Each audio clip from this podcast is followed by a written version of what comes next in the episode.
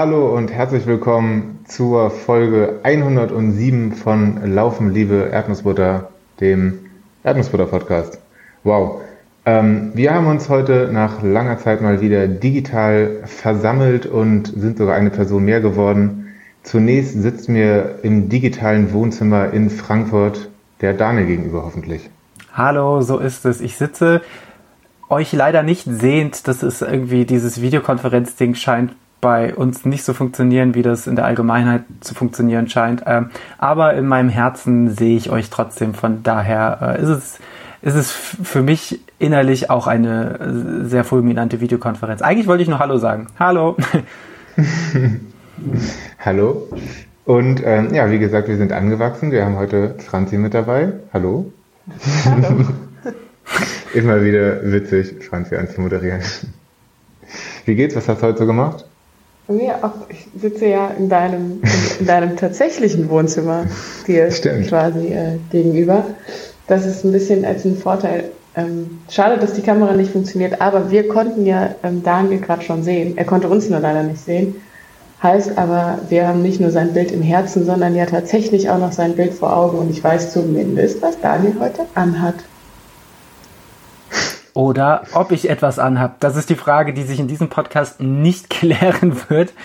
Sagen wir mal so, wir haben nur das Oberteil gesehen. Niemand weiß, wie es dann weitergeht. Klassisch, klassischer Gag, der auch nach zwei Jahren Videokonferenzen und Pandemie immer noch hervorragend funktioniert.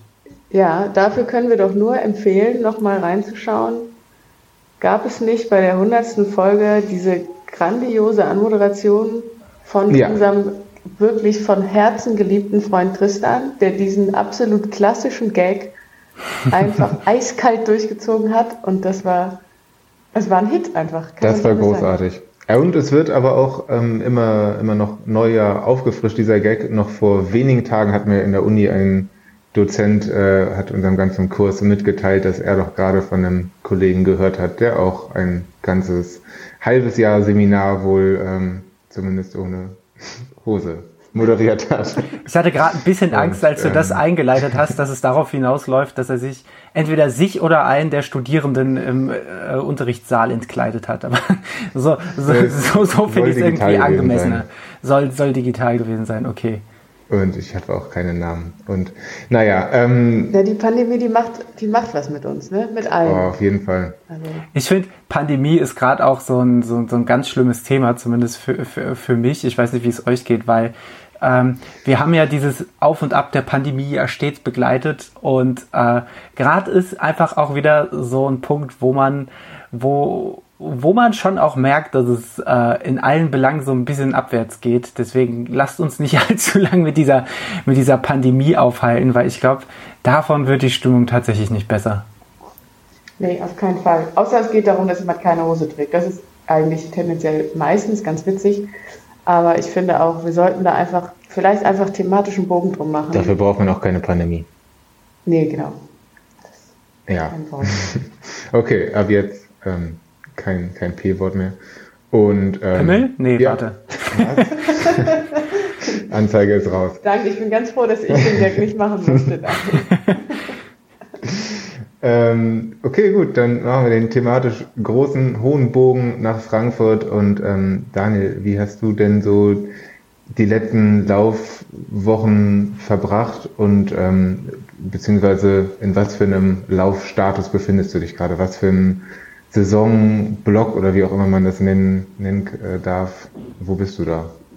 Äh, ja, das lässt sich ausnahmsweise bei mir wahrscheinlich relativ kurz und simpel zusammenfassen. Ich bin gerade äh, bei der Wiedereinstiegsphase äh, quasi nach dem äh, nach dem Wiedereinstieg nach meiner unfreiwillig vorgezogenen Off-Season. Ich habe mir tatsächlich vorgenommen, äh, in diesem Herbst bzw. Winter tatsächlich mal ein paar Wochen bewusst mich zurückzunehmen, gar nicht oder wenig zu laufen und dann mit viel Elan und neuen Zielen wieder einzusteigen. Ähm, das Ganze war jetzt noch nicht geplant, äh, aber der Körper hat gesagt, machen, machen wir das mal früher und aufgrund von Krankheit und unfreiwilligen ähm, Sportpausen, ähm, ja, bin ich gerade in der Phase, wo ich denke, puh, also Laufen ist schon auch toll, aber schon auch äh, sehr, sehr anstrengend. Aber ich freue mich auch einfach, mich draußen bewegen zu können. An, wo befindet ihr euch körperlich? Also, eine große Frage. ähm, also ich bin eigentlich, ich, ähm, ich habe ja schon länger keine richtige Off-Season mehr gemacht, sondern lass mich da meistens so ein bisschen treiben übers Jahr und äh, habe dann also nehme auch mal an, wenn es einfach mal so ein, zwei, drei Wochen gibt, wo ich das Gefühl habe, jetzt passt es nicht so. Das ist häufig um den Sommerurlaub rum oder sowas. Ähm, und jetzt gerade versuche ich den Schwung der vergangenen Laufveranstaltungen mitzunehmen, um direkt ähm, für meine Verhältnisse recht äh, intensiv und auch mit dem Plan, das noch zu intensivieren, in die nächste Wettkampfvorbereitung einzusteigen. Ähm, das mache ich jetzt einfach mal, äh, das sage ich jetzt mal so selbstbewusst, wie ich das vor ja, ungefähr einem Jahr schon mal getan habe. Und dann naja, das wird schon stattfinden.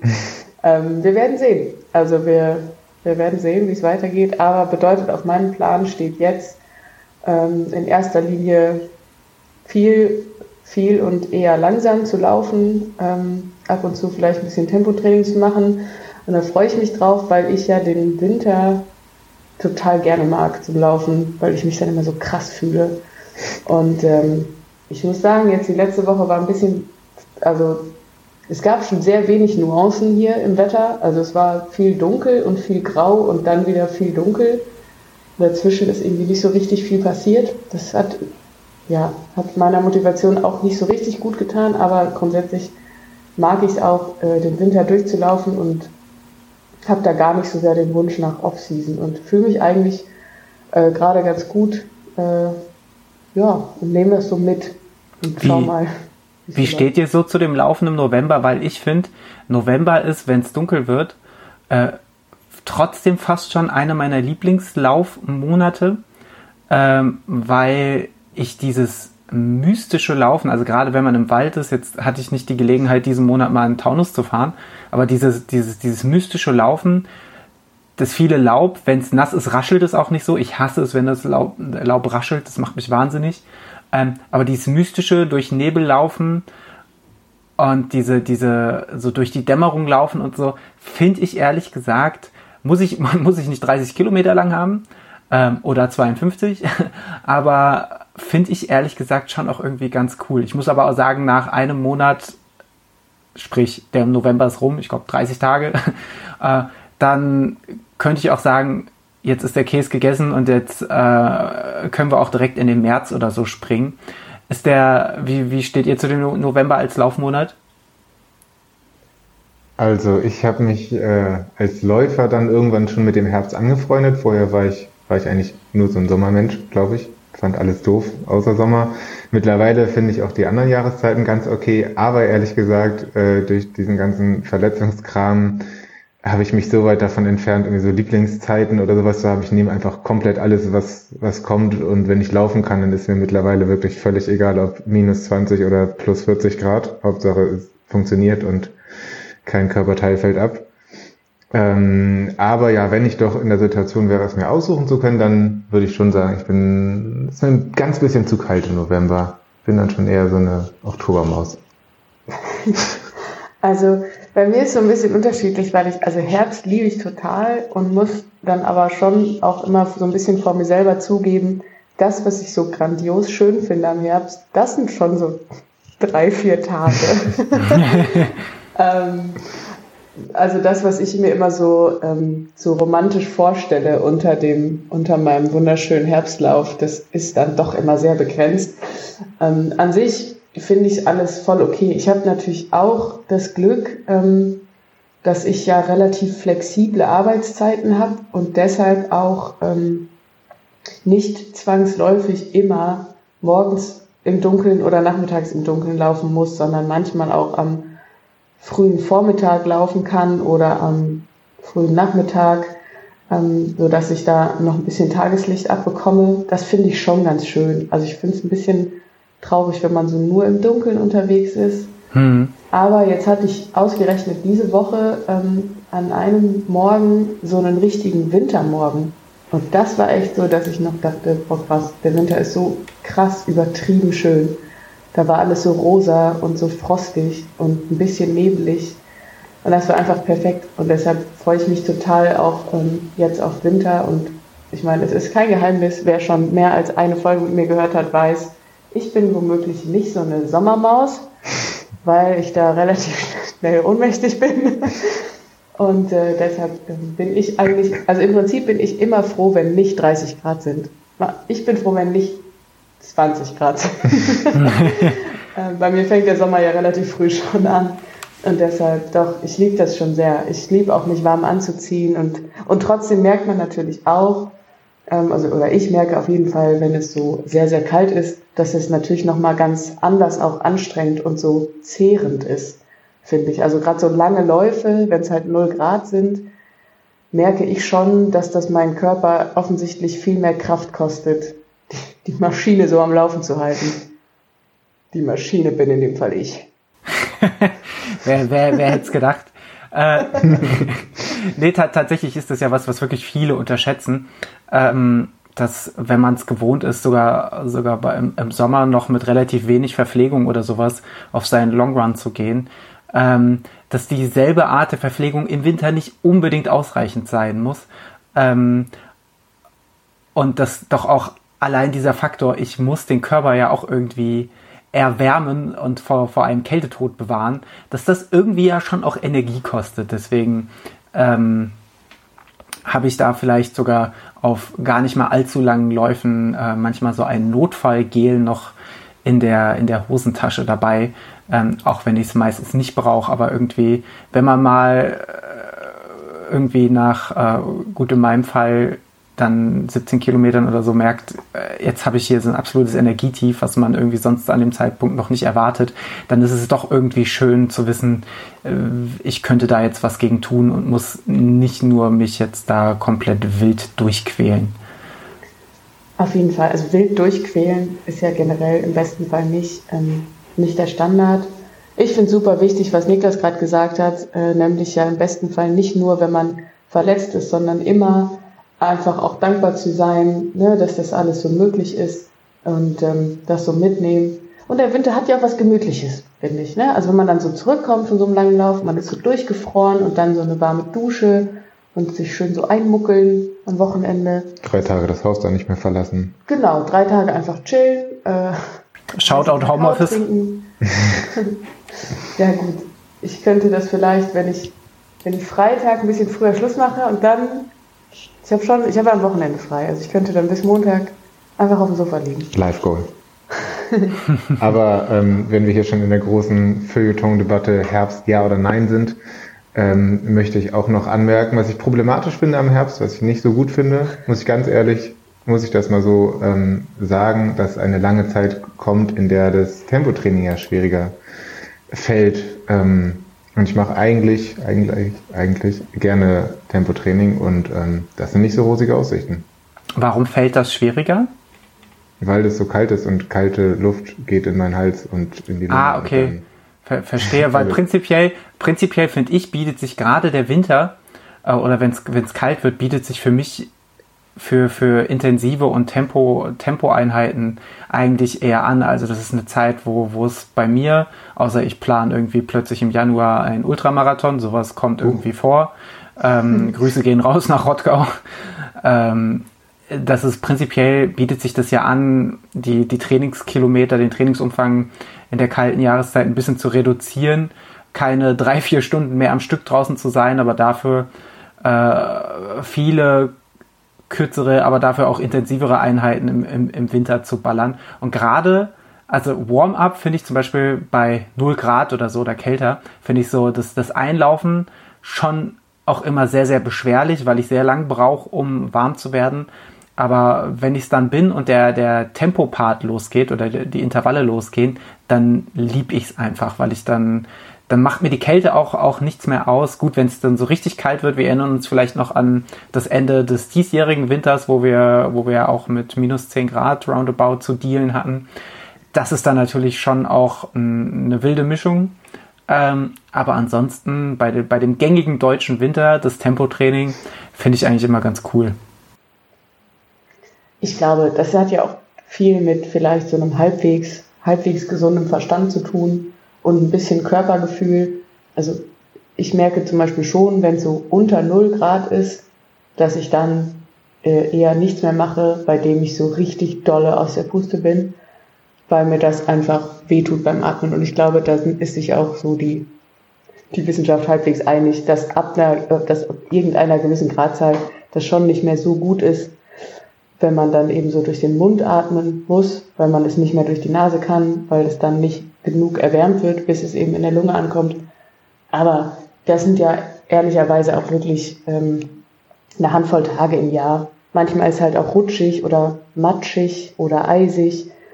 Aber ähm, zum Glück geht es ja Stand jetzt bei keinem von uns dreien irgendwie um die nächste Olympiateilnahme. Das heißt, wenn dann halt mal ein Lauf nicht so krass ist wie geplant, dann ähm, ja, hab, haben wir meistens noch eine zweite Chance. Nicht so tief stapeln. Ja, Apropos okay. nicht so tief stapeln. Wir haben ja vorhin schon gehört, Franzi, dass du äh, in, schaust ein bisschen, ein bisschen Richtung auch des äh, sportlichen Wettkampfwinters äh, sicherlich im Siegener Umland schielst. Ist denn das Siegener Quadrupel dieses Jahr ein, ein Ding für dich? Ja, pass auf. Wir wollten die Stimmung eigentlich nicht drücken, aber das ist echt ein bisschen traurig. Denn also heute Aufnahme ist Donnerstag, der 25.11. Darf ich das so sagen oder muss das, ist das irgendwie geheim? Ah, es ist sehr geheim, wir sind auch in einem geheimen Ort, aber ja, heute ist der 25.11. Ja, Siegen. also der Lichterlauf sollte morgen stattfinden, am Freitag. Und er wurde aber jetzt ähm, aufgrund der neuen 2G-Regelung, die in diesem Rahmen nicht kontrolliert werden können, abgesagt. Und eigentlich wollten wir da teilnehmen als Dreierteam und unseren Titel verteidigen. Ne? Also HörerInnen von vor zwei Jahren erinnern sich, Niklas und ich haben dann mal so einen Klotz gewonnen und waren sehr stolz. Äh, korrigiere, wir sind sehr stolz. Der Klotz der Nation. Der Klotz. Ähm, ja, und das wollten wir verteidigen und jetzt ähm, ist das aber ähm, kurzfristig abgesagt worden und ist jetzt wieder virtuell. Und da weiß ich jetzt gar nicht, wie ich damit umgehen soll. Also, weil, also, ein bisschen Panik macht mir, falls jemand hier mein Triple angreift. weil dann würde ich es schon gerne wieder haben. Aber jetzt so einfach so wieder so eine Aktion zu starten, ich glaube, da hat mich letztes Jahr einfach total gerettet, dass erstens so virtuelle Veranstaltungen noch einen gewissen Charme hatten, weil es erst ein Jahr äh, Krise war. Und ähm, auch, dass ich das so tatsächlich überhaupt nicht geplant hatte, sondern einfach so dachte, ja, das wäre doch witzig. Und dann ähm, ging das so ganz fluffig. Und jetzt, ha, jetzt habe ich so ein bisschen Zeit darüber nachzudenken. Ich weiß es nicht. Vielleicht schon. Also in Wahrheit habe ich vor zwei Tagen ja auch schon gesagt, ne, ich könnte ja auch diesmal alles an einem Tag machen.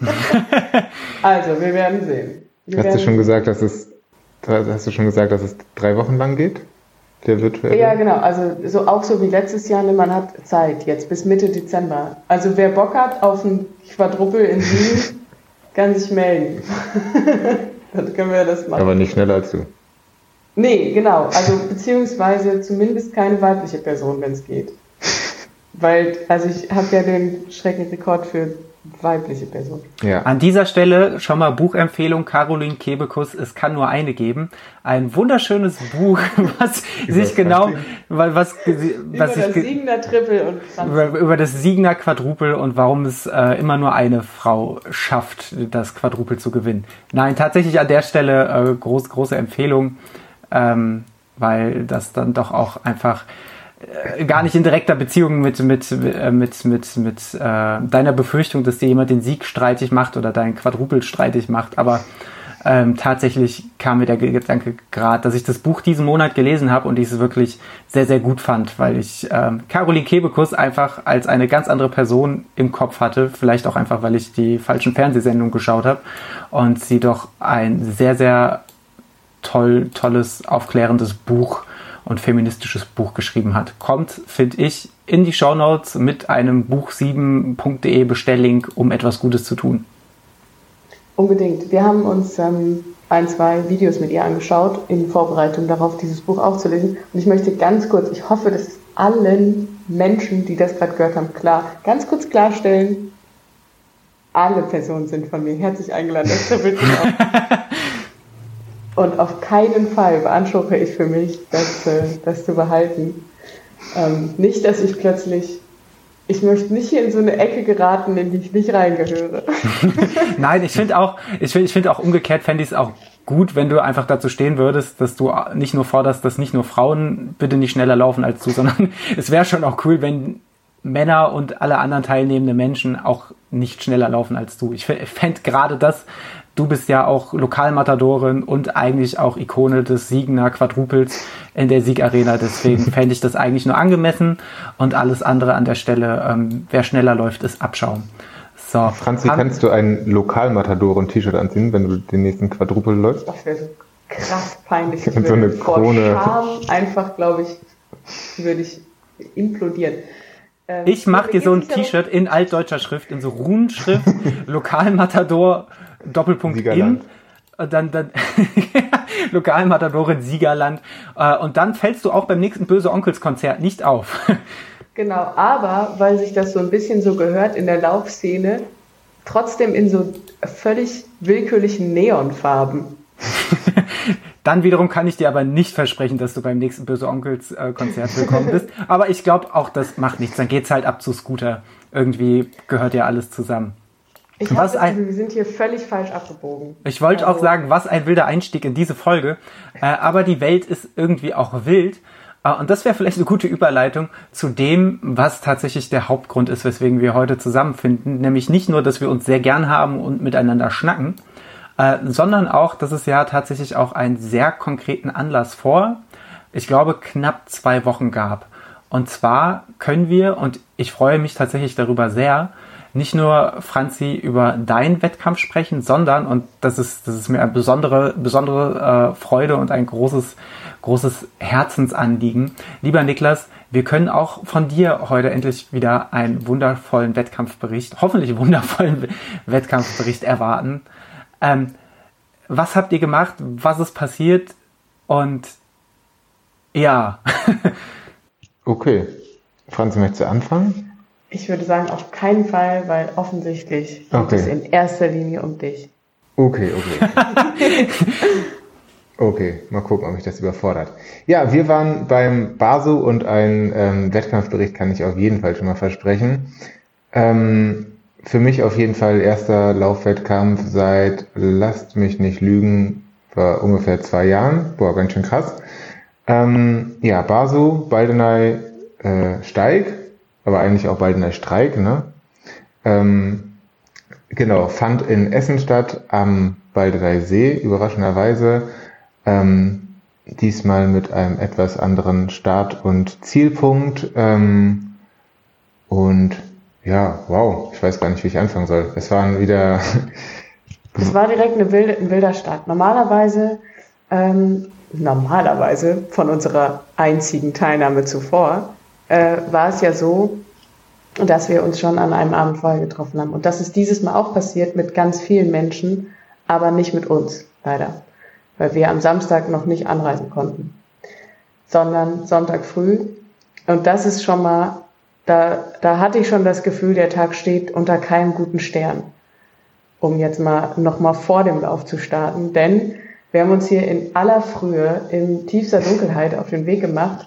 Denn meine Idee war, ähm, naja, dann haben wir morgens Zeit noch mit allen so ein bisschen zu quatschen, weil wir haben uns ja alle ewig nicht gesehen und da kommen so viele nette Menschen. Wir werden bestimmt im Verlauf so ein paar nennen, ähm, aber wahrscheinlich nicht alle, weil dann müssten wir jetzt so eine Liste durchgehen und es würde ewig dauern, weil es wirklich, es waren wirklich fantastische Menschen da.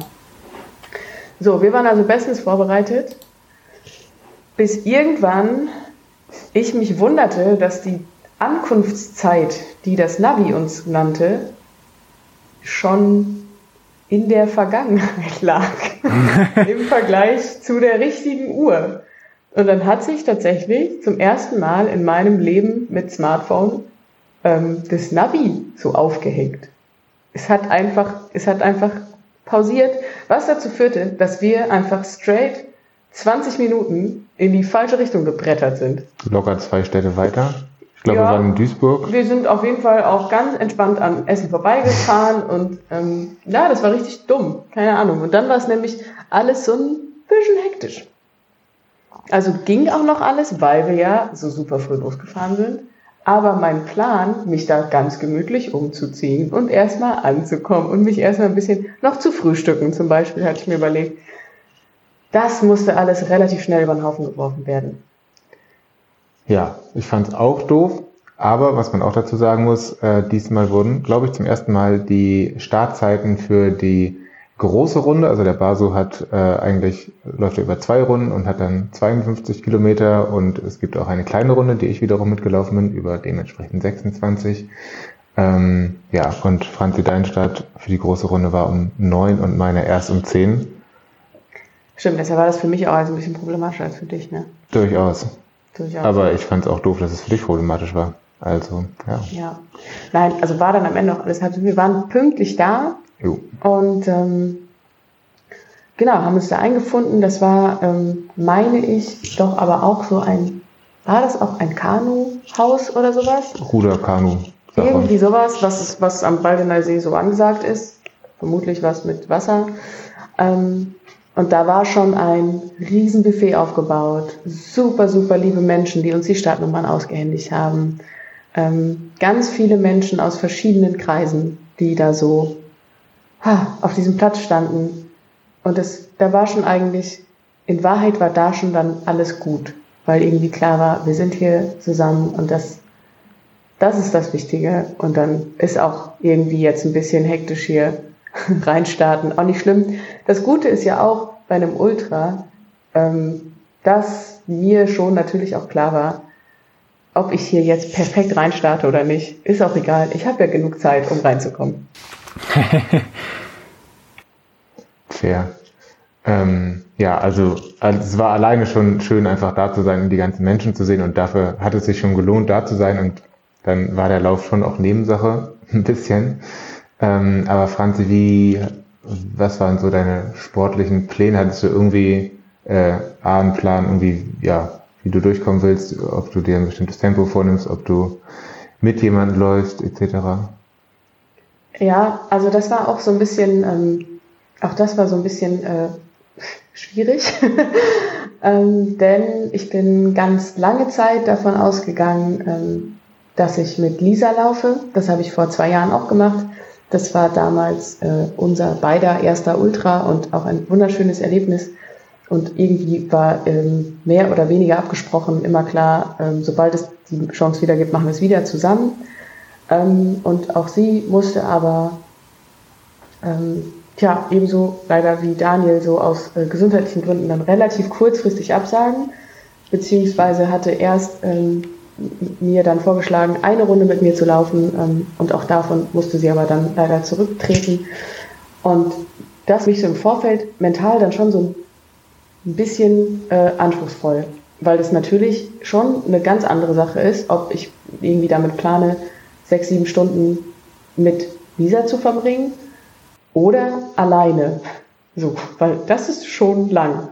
Und dann hatte ich aber, dann hatte ich mit äh, Katrin, unserer Lieblingskatrin von Bewegt, ähm, ein paar Tage vorher auch schon mal so hin und her geschrieben.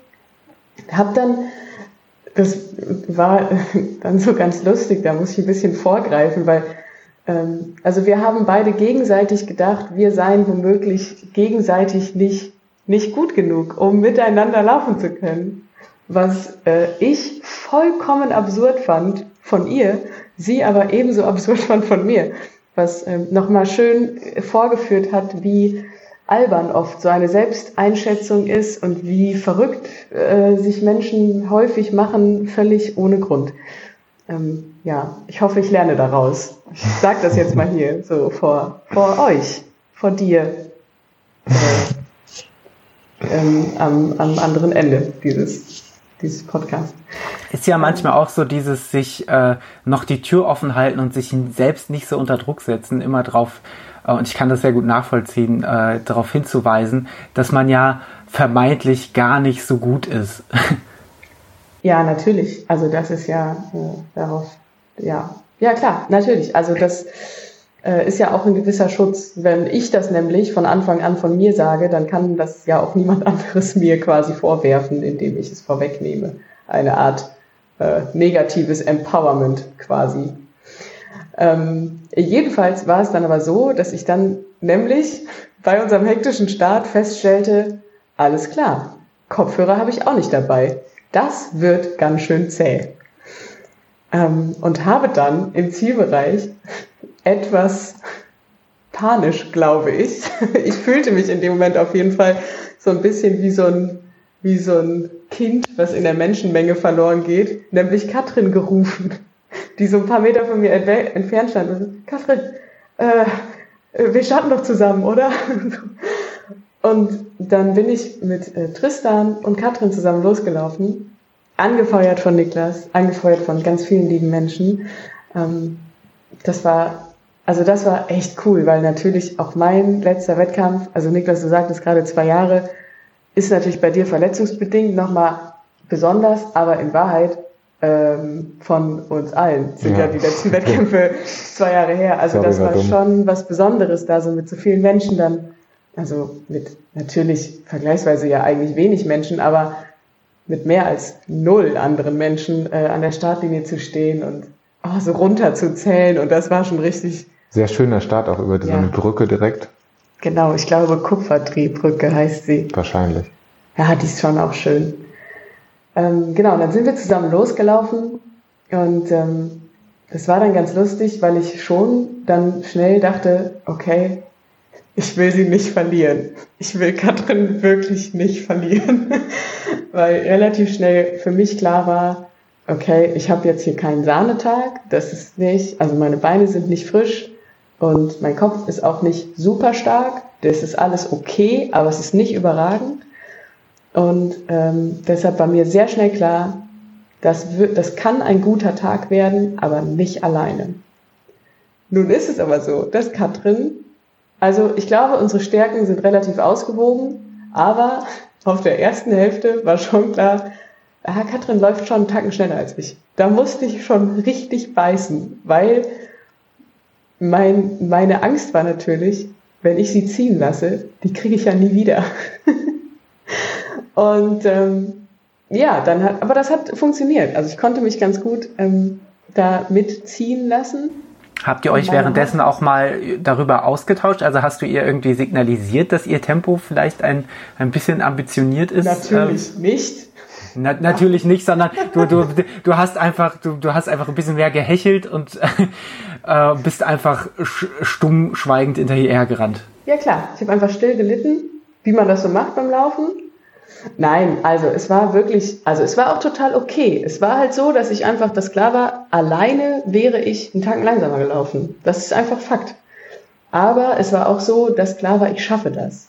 Und dann hat sich noch ähm, Patrick uns angeschlossen, auch relativ schnell, ähm, der auch, dem es glaube ich ähnlich ging. Also der auch ein ähnliches Tempo äh, hatte, ein ähnliches, äh, ähnlichen Tag vielleicht auch.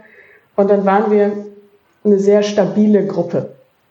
So, und das, also das Gute war, dass so mein Eindruck war, meine Stärke ist halt zwar nicht unbedingt irgendwie schnell irgendwo hochlaufen. Ich habe das übrigens ein ganz bisschen schon angesprochen. Also ich habe schon sowas gesagt wie, ähm, weiß nicht, ob wir das so durchziehen können, hier alles hochzulaufen. und ähm, dann war aber das Gute, also ich hatte, die Zeit war auf meiner Seite, denn ich laufe zwar ein bisschen langsamer als Katrin, aber ich laufe häufiger weitere Strecken. Und deshalb wusste ich, irgendwann, dann kommt meine magische Reserve, mit der ich dann ein bisschen punkten kann, äh, so dass ich auf der zweiten Runde durch das Gefühl hatte, da habe sogar ich ab und zu mal ein klein wenig äh, Katrin ziehen können mit mir.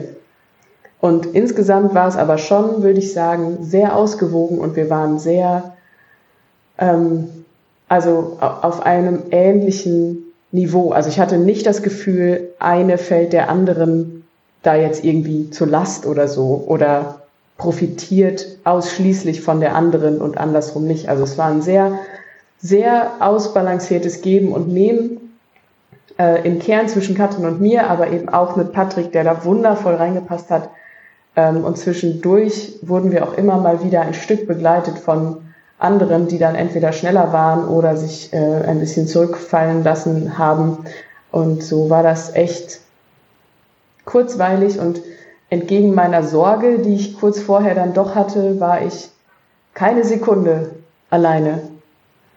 Ja, noch nicht mal bei der Pause. das ist der Baso-Vibe. Wie war dein Einstieg in den Wettkampf, äh, Niklas? Bist du oder wie hast du denn die die Stunde, bis du auf die Strecke gehen durftest, verbracht? Hast du hast du dich erstmal ähm, äh, reichhaltigen Buffet vergnügt oder ähm, wie wie ging's los? Weil es war ja schon auch novemberlich kalt, glaube ich, mhm. äh, und man musste sich, glaube ich, schon bemühen, wenn man noch eine Stunde dann bis zum nächsten äh, Start warten musste, dass einem dann nicht zu kalt wurde. Ja, also so 20 bis 30 Minuten war ich ganz entspannt und hatte auch völlig verdrängt, dass ich ja gleich noch laufen muss, möchte, wie auch immer. Und habe mich einfach äh, gefreut, die ganzen Leute zu sehen und äh, habe mit allen so ein bisschen geschnackt und über dies und das und es war ganz schön. Und die restliche halbe Stunde bin ich dann wild aufgescheucht wie ein junges Hühnchen durch Essen gelaufen und durch ganz Essen. Durch ganz Essen gelaufen, habe mich ein bisschen umgezogen und so gegessen habe ich nix. Hatte eher Angst natürlich, dass ich zu viel gegessen habe, wie immer. Ähm, ja, also ja, aufgescheuchtes Hühnchen. So könnte man diese Zeit zwischen 9.30 und 10 Uhr auf jeden Fall ganz gut beschreiben. Ähm, ich bin sonst, sonst, also in der Zeit vor zwei Jahren war ich immer sehr, ähm, hatte immer alles sehr gut geplant für Laufwettkämpfe, hatte eigentlich ja jede Minute, jeden Kilometer durchgeplant, straffen Essensplan in eine Excel-Liste vorher eingeteilt und sowas und ähm, ja, davon hatte ich diesmal gar nichts, also exakt gar nichts. Ich hatte mir Gel und äh, noch so ein Fruchtquetschi eingepackt in den Rucksack, den ich mit nach Essen genommen habe, aber nicht in den Rucksack, den ich mit auf den Lauf genommen habe zum Beispiel. Ähm, ich hatte auch die Strecke überhaupt nicht dabei, ist mir auf der Strecke aufgefallen. Ähm, also es ist ein Lauf, der ist, also es ist eine Wanderroute von der Stadt Essen, glaube ich, oder sowas. Also es ist ausgeschildert, ähm, teilweise gut, teilweise nicht so gut, teilweise ähm, fehlen Schilder, weil die abgekratzt werden von irgendwelchen blöden Menschen. Ähm, dementsprechend wäre es nicht blöd, beziehungsweise steht eventuell sogar in der Ausschreibung drin, dass es vielleicht sogar Pflicht ist, keine Ahnung, die Strecke dabei zu haben auf Handy oder Uhr oder ähm, sowas. Das hatte ich alles nicht. Das hat es ein bisschen ähm, verkompliziert.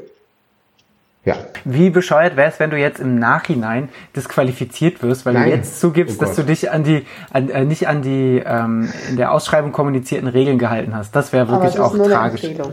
Also ja. die Strecke auf der Uhr ist eine Empfehlung, weil eben die Strecke nicht nochmal extra für die Veranstaltung markiert wird und weil tatsächlich ja ein Riesenproblem am Baldener Steig ist, dass Schilder mutwillig entfernt werden. Und also ich kenne das so, dass, dass man auf Wanderwegen so, ähm, so Metallschildchen abschraubt als Andenken für zu Hause. Das ist ja schon doof genug.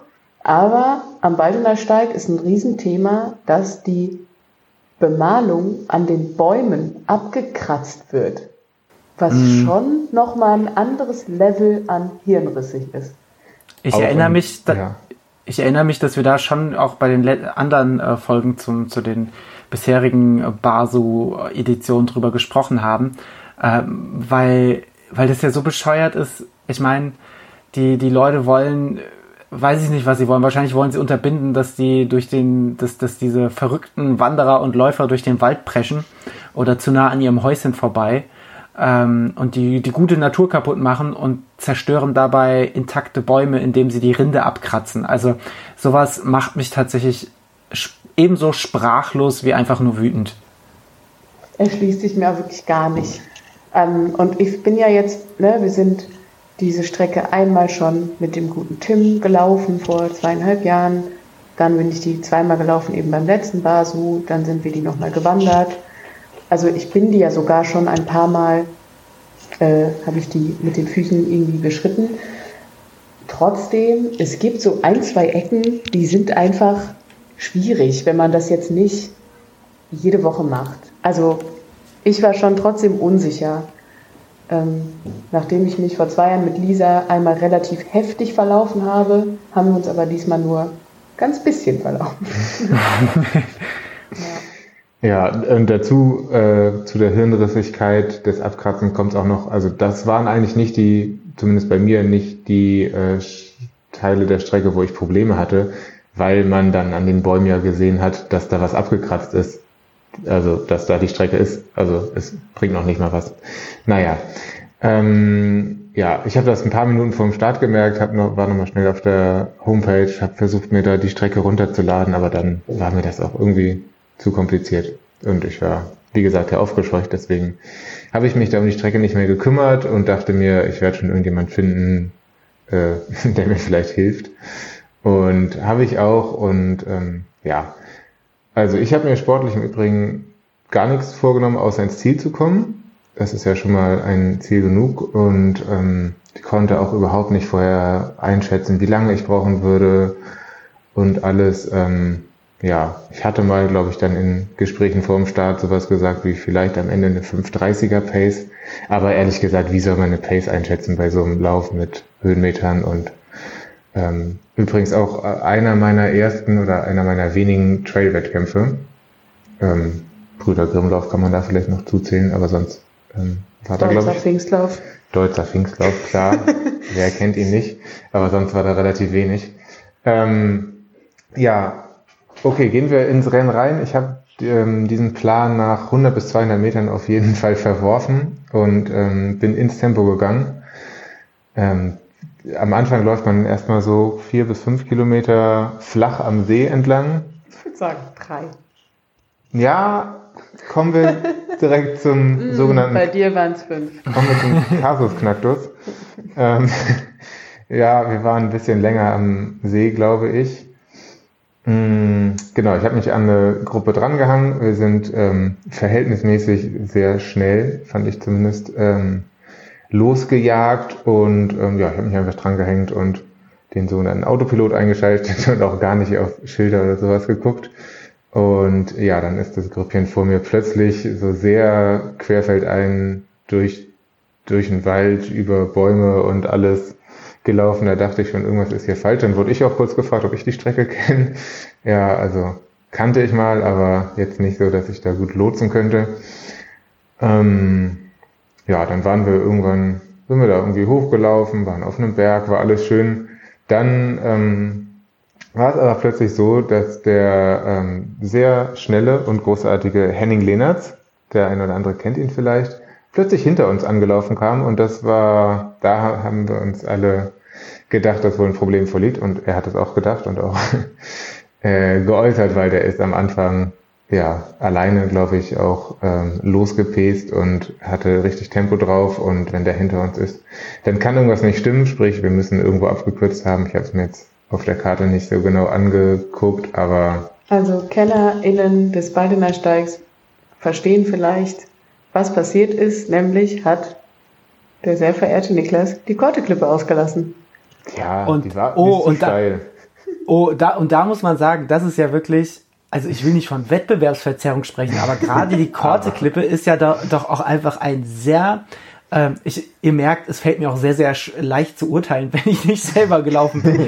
da, da kann man sich, ich habe mich gerade wirklich ungelogen, als ich, als ich anfing, äh, hier klug zu scheißen, sehr, sehr entspannt in meinen Stuhl zurückgelehnt und, und möchte an der Stelle sagen, lieber Niklas, dass ich, dass, dass, dass ich Schande über, mir Schande über dich und deine Kuh wünsche. Einfach, weil du. Ja, ich weiß auch nicht, wo das herkam. eigentlich, eigentlich, oh Gott, eigentlich, eigentlich wollte ich sagen. Schande, Schande über dich und deinen Schuh, wo die Kuh herkam, um Gottes Willen, weiß ich nicht. Vielleicht, vielleicht im nächsten Leben wirst du Landwirt. Ähm, aber mit einer verschandelten Kuh. aber mit einer verschandelten Kuh.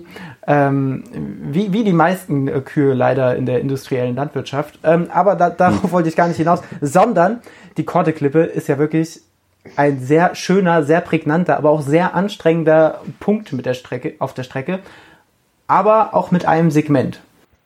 Ich würde sagen, am Ende dieser Folge können wir nur noch Daumen drücken, dass Niklas nicht nachträglich disqualifiziert wird. Was hier alles rauskommt. Hm, keine Strecke abgekürzt. Wahrscheinlich kommt gleich auch noch raus, dass ich ein paar Schilder abgekratzt habe auf der Strecke. Runtergenagt ja. von der Rinde. Ach nee, ach Kordeklippe, das war mir zu einfach so, da ähm, hatte ich halt nicht so Lust drauf und deswegen, ja, sind wir drumrum. Jetzt, jetzt bin ich aber, Jetzt hast du mich aber, jetzt hast du mich aber gezogen. Jetzt bin ich doch interessiert. Hast mich so ein bisschen angezündet. Wie, wie weit wart ihr von der Korteklippe weg, als der Henning euch überholte? Weil ich kann mir vorstellen, wenn ich als Erster davon renne und ich spurte die Korteklippe hoch, ich kann mir vorstellen, Henning Lehnertz ist wahrscheinlich nicht langsam die Korteklippe hoch. Nee. Und wenn ich dann direkt nach der Korteklippe um die Kurve laufe und dann strahlt mir ein freudestrahlender Niklas entgegen, der ein bisschen verwirrt aus dem Unterholz fällt, sagen wir so, ich wäre nicht die Person, die dort sein Temperament zurückhalten könnte. Aber er war diplomatisch.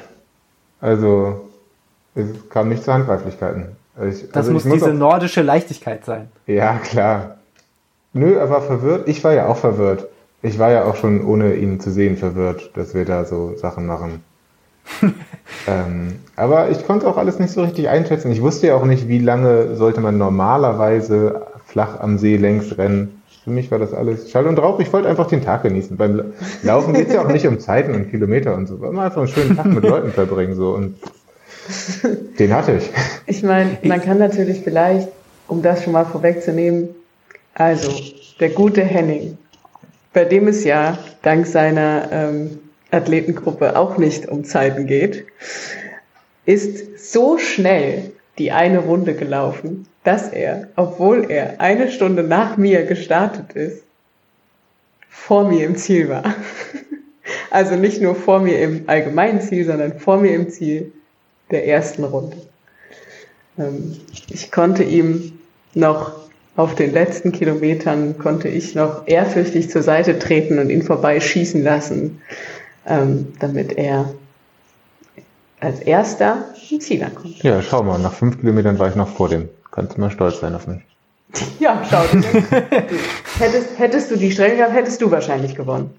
Ne? Klar. Ich habe dann am Ende keinen Weg mehr gefunden, wo man noch gut abkürzen könnte, aber. Einmal quer durch den See vielleicht. Schwimmen. Ja gut, war so 22. Wird ein Ding. Ähm, okay, ja, er hat uns überholt und ähm, dann waren wir, waren wir wieder alleine. Ich äh, war sehr dankbar, dass die Gruppe vor mir ähm, die Route so ein bisschen äh, kannte und auf der Uhr hatte und hat mich da einfach ähm, frech drangehangen und ähm, hat soweit alles gut geklappt. Nach vor 11, 12 Kilometern roundabout gab es einen Verpflegungspunkt von sehr netten Menschen mit sehr netten Sachen. Franzi, hast du dich da ausgetobt? Also. ausgetobt klingt also auf jeden das, Fall schon mal sehr wild. Würde ich jetzt nicht unter der Überschrift ausgetobt äh, halten, aber ich habe äh, einen lauwarmen Krümmeltee getrunken. Sehr geil. Wo ich sagen muss, also Krümmeltee habe ich das letzte Mal getrunken in Rottgau und da kam es mir schon wie ein richtig göttliches Getränk vor. Äh, das war jetzt auch wieder so. Also lauwarmer Krümmeltee und dann hatte ich noch so circa drei Salzstangen, an denen ich mich abartig heftig verschluckt habe. ja, das war so mein, mein Toben. Das ist schon ganz schön tobig. Ich habe auch Salzstangen gegessen und eine Cola getrunken. Das war schön. Ich habe noch nie eine Cola im Wettkampf getrunken. Ich habe schon Bier beim Marathon getrunken, aber noch keine Cola. Bier während des Marathons? Ja, ja. Musst du mal ähm, LLE Folge 1 hören oder 2. Meine ich. Kann ich eigentlich auch nicht empfehlen, aber ja, das war mal eine Sache. Ja, Alkoholhaltiges ja. Bier sogar. Da gibt es auch ein richtig schlechtes Buch, das heißt übrigens 100 Kilometer für ein, äh, für ein Bier und ich werde, ich werde nicht müde, dieses Buch einfach dauerhaft nicht zu empfehlen. Klappt gut. ja, nee, also ich habe mich da nicht ausgetobt, aber ich fand es trotzdem super schön, dass es da war. Ähm, tatsächlich war es so, dass ähm, ein Großteil der Läufer Innenschaft ähm, vegan lebende Personen waren und dass auch ähm, schon die offizielle Bitte war, etwas zum Buffet beizusteuern und zwar nach Möglichkeit vegan. Und ich würde sagen, dieses große Buffet im Start-Zielbereich war wahrscheinlich zu 85 Prozent vegan. Ähm, das Buffet an dieser Verpflegungsstation auf ungefähr halber Strecke war wiederum zu 100 Prozent vegan. Also es gab da nicht nur äh, drei Salzstangen, sondern theoretisch auch Kekse und Kuchen und ähm, alle möglichen Gebäcksachen. Das war schon cool. Also irgendwie hatte ich, also durch diesen etwas ähm, verhuddelten Start, leider, ähm, ach so, also erstens der Start morgens, der so ein bisschen hektischer war als geplant und dann mein ähm, durchaus sehr, ähm, für mich sehr anspruchsvolles Vorhaben, Katrin nicht zu verlieren, hat leider dafür gesorgt, dass ich ziemlich lange nichts getrunken und nichts gegessen habe. So, dass mir das im Prinzip erst dann aufgefallen ist, als es schon zu spät war und mir klar war, ja, okay, der Zug ist abgefahren und äh, dem Himmel sei es gedankt, ist es nicht so eine unendlich lange Strecke heute, dass ich wusste, das schaffe ich mehr oder weniger nüchtern. Weil damit musste ich dann irgendwie leben. Ja. deshalb hatte ich, also deshalb konnte ich mich da nicht so richtig austoben, weil ich ähm, ja, weil ich ein bisschen, vielleicht auch aus Solidarität zu Daniel, vielleicht auch, weil ich Daniel so dolle vermisst habe, dachte ich, mh, hm, heute laufe ich mal mit so ein bisschen Bauchschmerzen. Immer eine tolle Idee. Finde ich aber, ich, ich habe ja noch gar nicht erzählt, warum ich, warum ich nicht kommen konnte. Weiß ich auch noch nicht, ob ich das tue. Ich warte mal den Verlauf dieser Folge ab. Äh, aber tatsächlich ähm, fand ich das äh, im Sinne der Solidarität ähm, sehr, sehr liebreizend von dir. Gern geschehen. Haben, hat, hat sich das Problem denn während des Laufs wenigstens ein bisschen normalisiert oder hast du dieses bisschen Bauchschmerzen wenigstens bis zum Ende durchgezogen? Voll durchgezogen, bin richtig reingebrettert. Also so, dass ich, ähm, ich habe dann, ähm, also nach der Hälfte waren wir ja wieder im Stadtzielbereich. Ähm, da habe ich nochmal Krümeltee getrunken, klar. Und so ein, sowas gegessen, was ich wirklich gerne esse, bei so langen Läufen so einen, tja, Mettigel. So eine, nee, so eine Kugel, die so vor allen Dingen aus Datteln besteht und die ist mit Erdnussmus gefüllt. Köstlich. Ähm, das habe ich gegessen und dann war es schon noch so ein bisschen okay, aber ich hatte wirklich, ich hatte überhaupt keinen Appetit. Ich habe dann einmal so abgebissen von einem Riegel, den ich mir richtig äh, schön, also wo ich dachte, das wird ein Riesenhit, und dann hatte ich aber da schon das Gefühl, ich kann den gar nicht mehr kauen. Ich fand den total eklig, ich hatte überhaupt keinen Appetit. Ähm, heißt, ich habe diese eine Rohkostkugel gegessen und ein Mortengel und einen halben Bissen von so einem Riegel.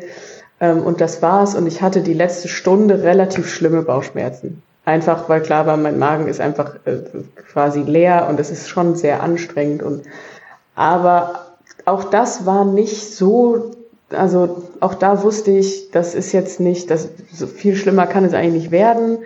Und es hat mich gar nicht so eingeschränkt. Also das konnte ich irgendwie total gut, weiß ich auch nicht, auf eine Art vielleicht was, was ja auch bei einem Ultra natürlich leichter ist als bei einem Marathon, den man jetzt irgendwie auf Bestzeit läuft, wusste ich einfach so, ja, ich nehme das jetzt einfach so mit, weil ich kann es nicht ändern ähm, und es ist auch okay es ist gut, dass ich nicht 160 Kilometer laufen will heute.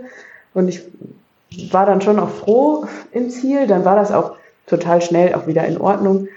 Ähm, und einfach beim Lauf war es so eher so ein bisschen Teil von, es ist nicht der geilste Tag, also so sportlich, körperlich von allen Tagen, aber es ist okay. Ich nehme das so mit.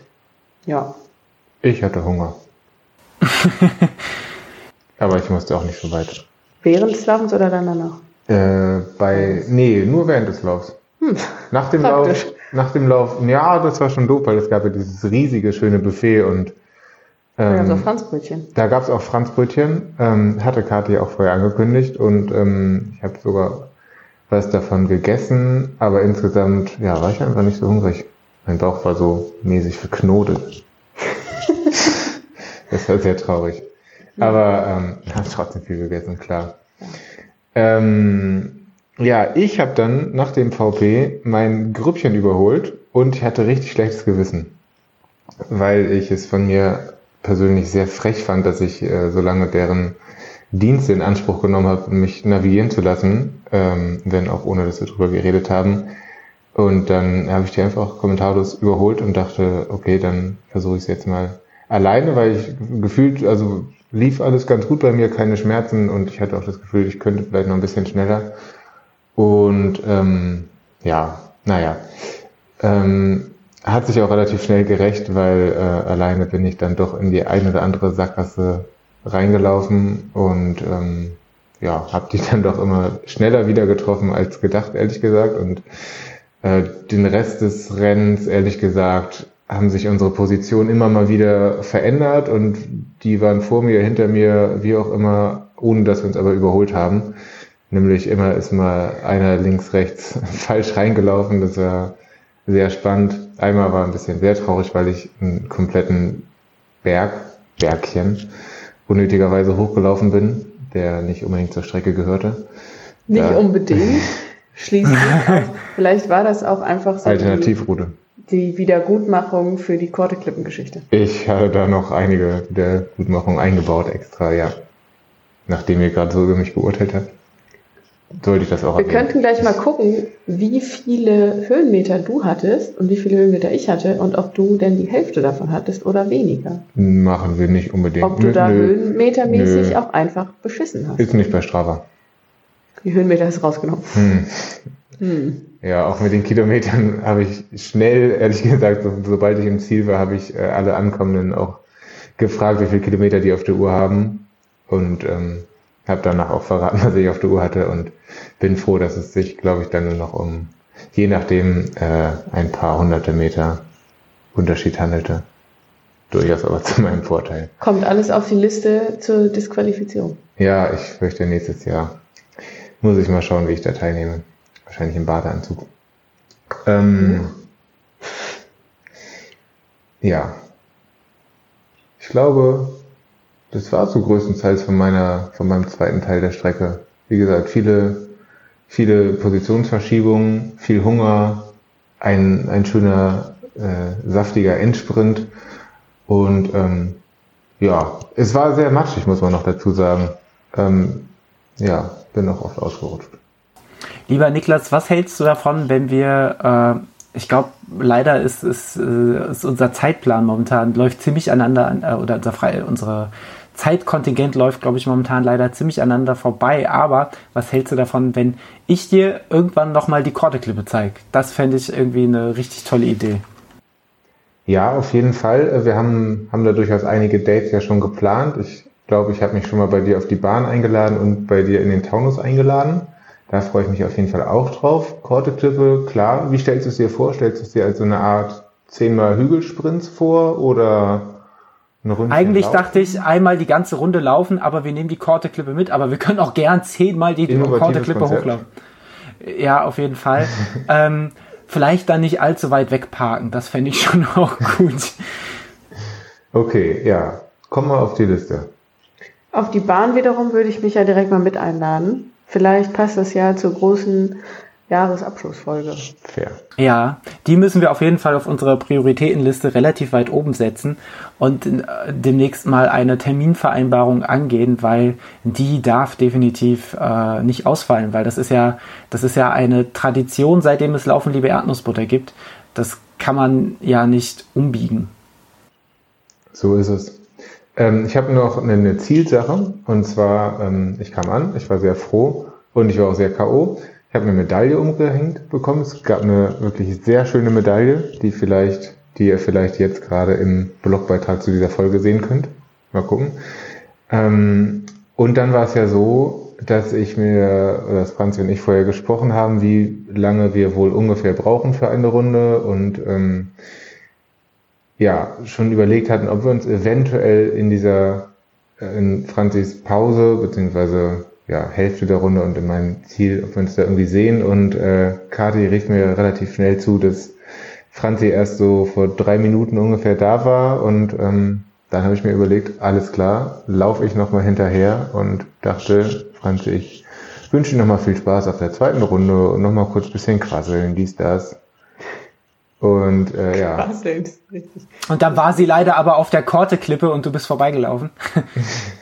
Wahrscheinlich warst du da schon längst auf der Korteklippe. Also ich habe ja im Ziel, ich habe dann schon noch vermutlich ein bis zwei Minuten gebraucht äh, und auch kurz was getrunken und dann, dann habe ich mich aber schnell auf den Weg gemacht.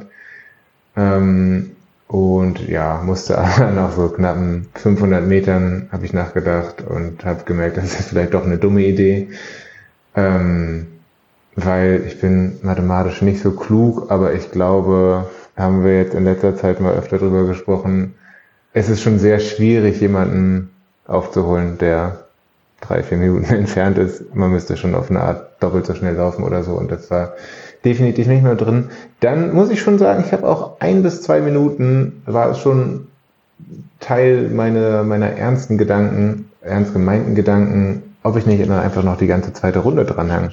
Das fand ich schon interessant, einen coolen Gedanken. Ähm, aber da kam dann die Hungerproblematik ins Spiel. Hätte ich mehr gegessen, dann wäre ich natürlich sofort durchgelaufen. So steht das auf der Liste für nächstes Jahr. Ja, ne? ja, ja. Kati, Marina, könnt ihr schon mal aufschreiben. Wie wild wäre das gewesen, wenn du aus Versehen, nur weil du Franzi einholen wolltest, also was heißt nur, aber weil du Franzi einholen wolltest, deinen ersten Ultramarathon gelaufen wärst. Das ja, wäre. Habe ich, hab ich so gedacht. Wäre lustig. Es wäre auch auf eine Art krass süß irgendwie. auch ein bisschen trottelig, aber auch süß. Wer weiß, ob ich dich eingeholt hätte. Tatsächlich hat ja deine ähm, wilde, wilde Aufholjagd dazu geführt, dass, also leider auf der einen Seite ich das absolut nicht mitbekommen hm. habe und auch ähm, im Ziel, als mir das relativ schnell erzählt wurde, auch erstmal überhaupt nicht gecheckt habe. Aber hat dafür gesorgt, dass ähm, viele Menschen, die sich zu dieser Zeit im Start-C-Bereich aufgehalten haben, das super, super, super romantisch fanden. Und ich äh, dann noch die nächsten zwei Tage Nachrichten bekommen habe, was für eine süße Aktion das gewesen ist. Und ich war so ein bisschen, ja, mag sein. Aber ähm, ich war ja nicht dabei. Und zwar äh, zu keiner Ich war ja auf der Korteklippe. Ja, ja. Ich war ja. Ah. Da war ich lange nicht mehr. Ja, naja. Nee, aber ich weiß es natürlich zu schätzen, auch ähm, ohne dass ich das, ja, ohne dass ich das mitbekommen habe. ich wiederum bin ja quasi rückwärts dann auf die zweite Runde über die Kupferdrehbrücke gestartet, weil ich dachte, ah, vielleicht kommt er ja da. Und dann kam ja rückwärts nämlich. Gestartet. Ja, damit ich dich sehen hätte können. Aber du warst ja nicht da. Nee, das ist äh, okay. streng geheim. Okay, okay. Nicht, dass ich noch disqualifiziert werde. Und dann habe ich ja sogar, und das war nämlich, glaube ich, alles wirklich knapp, denn ich habe ja dann durch mein äh, zumindest halb rückwärts laufen über diese Brücke. Also seitwärts? Also seitwärts, ähm, quasi Lauf-ABC. Nochmal. Ich bin einfach, ihr habt mich verloren, ich bin einfach wahnsinnig verwirrt und weiß gar nicht mehr, wer jetzt in welche Richtung wie rumgelaufen ist. naja, ich habe, als ich auf die zweite Runde gestartet bin, habe ich den Zieleinlauf gesehen von äh, Marie aus München, glaube ich, ähm, und dann auch eventuell sogar noch Christiane aus hm, Hamburg. die war hinter mir. Ah, dann nur Marie, die aber ja nur kurz vor dir war. Ein, zwei also, Minuten. Ah, ein, zwei Minuten. Mm. Hätte ich mal noch einen Krümmeltee getrunken, ich sag's dir, dann hätten wir uns noch High Five geben können. Aber so war auch okay. Ja. Ähm, denn ich habe dann, als ich, als ich, weil ich als Social Media Beauftragte natürlich ein schönes Bild machen wollte von Katrin, wie sie vor mir den Berg hoch rennt, ähm, habe ich mein Handy einmal aus der Tasche gezogen und darauf ähm, die Nachricht gesehen, dass du im Ziel bist. Und da war ich schon, oh, da habe ich schon ähm, richtig ähm, aufgeatmet, denn nach diesem Jahr voller äh, Beinschmerz und ähm, abgebrochenen Läufen und wirklich ja auch durchaus ähm, dem einen oder anderen nicht so schönen Moment. Also ich habe schon mehr mit dir mitgefiebert als mit mir. So. Das ist auch süß. Siehst du mal. Haben wir beide einen ganz schön süßen Tag. Ähm, ja, und ich glaube, das ging vielen anderen auch so. Ich glaube, das ging ja auch Daniel so. Deshalb war ja auch klar, diese Folge ist vor allen Dingen echt ein Niklas auf den Thron heben des Wiederdaseins im Business. Lokalmatador, Essen. Jo. Niklas, ich habe jetzt mal eine ganz ehrliche Frage. Ähm, wie mulmig war dein Gefühl, als du in diesem Wettkampf gelaufen bist? Weil das letzte Mal, als du äh, ein, eine wettkampfähnliche Situation hattest, ist ja der ähm, Wings for Life letztes Jahr oder dieses Jahr gewesen. Ähm, und das ist ja leider tatsächlich nicht so gut, also nicht so ausgegangen, wie wir uns das gewünscht hatten und war sehr, sehr blöd und hat eine neue Verletzungspause eingeläutet. War das für dich irgendwie noch im Hinterkopf oder konntest du wirklich richtig befreit auf, äh, rauslaufen und hast, äh, äh, hast es einfach nur genossen? Da fällt mir gerade ein, ähm, was, was, was überhaupt dazu geführt hat, dass ich wie so ein Hühnchen äh, vorm Startbereich rumgehüpft bin. Das lag durchaus daran, dass ich ein Red Bullchen getrunken habe und dafür auch sehr viele erstaunte Blicke und Nachfragen bekommen habe. Ähm, und das hat mir dabei geholfen, vieles zu verdrängen. Auch die Gedanken darüber, ähm, ja, wie es in meinem Schienbein geht, vielleicht auch einfach betäubt. Ähm, nee, tatsächlich, also ja, es schwebte die ganze Zeit mindestens im Hinterkopf oder auch im Mittelkopf oder sonst da irgendwo.